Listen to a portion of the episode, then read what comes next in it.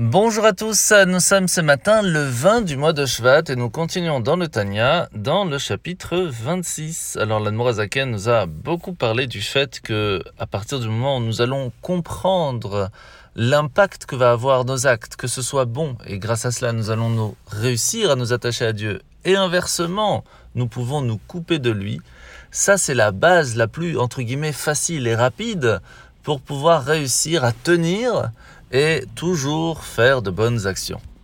Par contre, cela reste quelque chose de très faible.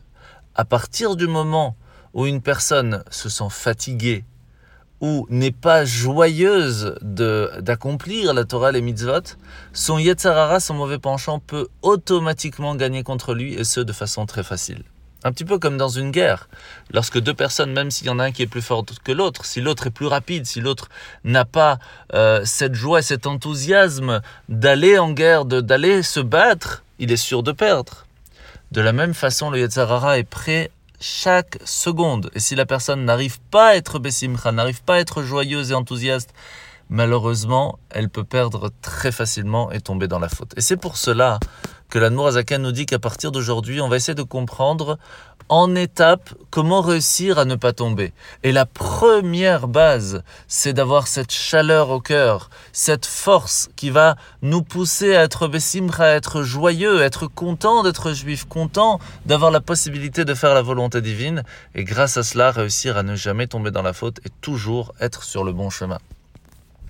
Alors la mitzvah de ce matin, c'est la mitzvah négative 307 et 308. On parle toujours de la lèpre, où la première base, il est interdit de couper euh, ou de raser les poils qui se trouvent autour des plaies de lèpre. Et deuxièmement, de brûler ou même d'enlever une certaine partie de cette lèpre parce qu'on va devoir attendre que le Kohen, le prêtre, va vérifier si elle est cachère ou pas. Alors nous sommes aujourd'hui dans la parashat Itro. Dans un premier temps, Moshe va tenter de répondre aux questions de tout le peuple juif, sauf qu'il y avait quand même beaucoup de monde, plus de 3 millions de personnes. Donc c'est pas évident et c'était très fatigant pour lui.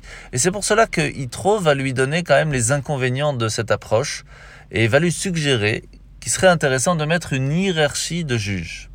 En premier lieu, les plus simples qui peuvent répondre aux petites questions, conseiller le peuple de façon générale, puis des plus grands qui pourront répondre à des questions plus poussées, et encore en montant jusqu'à aux questions les plus compliquées, où il faut vraiment une connaissance halachique extrêmement forte, extrêmement grande, pour répondre aux questions les plus difficiles.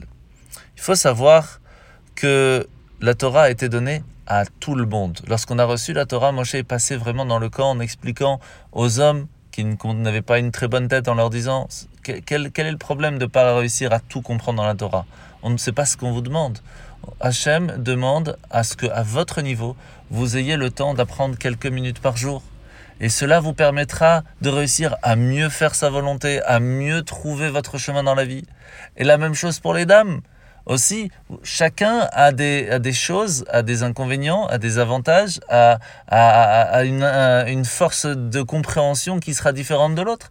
D'où l'importance d'étudier et de faire, et ce aussi pour les enfants. Et c'est pour cela qu'on a besoin que chaque communauté ait son rabbin qui sera présent pour eux, qui pourra répondre à leurs questions. Et son niveau de grandeur ou de compréhension des choses n'est pas importante. À partir du moment où il est là pour aider la communauté. Et ça, c'est l'importance de la personne qui sera là pour vous guider. Bonne journée à tous